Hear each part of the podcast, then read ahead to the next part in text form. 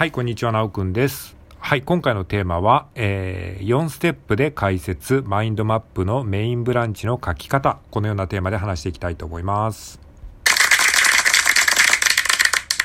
はい、えー、サムネイルに、えー、図があるんですけれども、この図を見ながら解説していきたいと思いますが、えっ、ー、と、マインドマップのメインブランチですね。えー、メインブランチっていうのは、えー、テーマから一番最初に出ている、えー、太めの枝ですね。はい。これをどうやって書くのかというのを簡単に解説しておきます。はい、えー、サムネイルに図がある通りにですね、4つのコマに分かれているので、これを見ながら、えー、説明していきたいと思うんですが、まず最初にですね、えー、テーマの方からですね、1本の線を、えー、ニョロニョロっとですね、あの根元から、え、先端の方に、え、内側から外側に向かって線を描きます。はい、えー、これでですね、あの、2 2つ目、え、右下のコマを見ていただきたいんですけれども、え、これに対して、あの、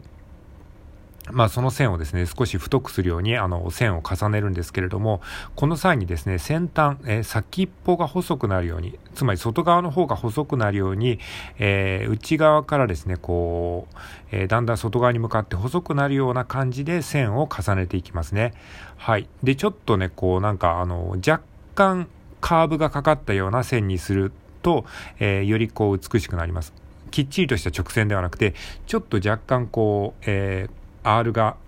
かかってるような感じっていうんですかね。ちょっと丸みを帯びた感じの線にすると、えー、綺麗に見えますので、まあ、この辺はなかなかね、慣れが必要なんですけれども、えー、ちょっとね、こう直線的ではなくて曲線的な線を目指して、えー、や、書いてみてください。はい。で、左上の3コマ目ですね。はい、えー、これができたらですね、内側の線を、えー、内側を塗りつぶしていきましょう。えっ、と、色ペンを使ってもいいと思いますし、まあ、最初慣れないうちは黒一色とかでもいいと思うんですけれども、えー、内側を丁寧に塗りつぶしていきましょう。えっとですね、まあ、先端の方から塗りつぶしていくと割とこう、あの、楽しく塗りつぶせると思いますので、あの、先端の方から徐々に塗りつぶしていくことをお勧めします。はい。まあ、ここでちょっとね、忙しく、まあ、急いでしまうと汚くなってしまうので、まあ、なるべくですね、丁寧に塗りつぶしましょう。この意外とね、こ、ここに塗りつぶすときに、結構ね、精神統一ができたりするので、まあ、一つの一種の瞑想だと思って丁寧に塗りつぶしてみてください。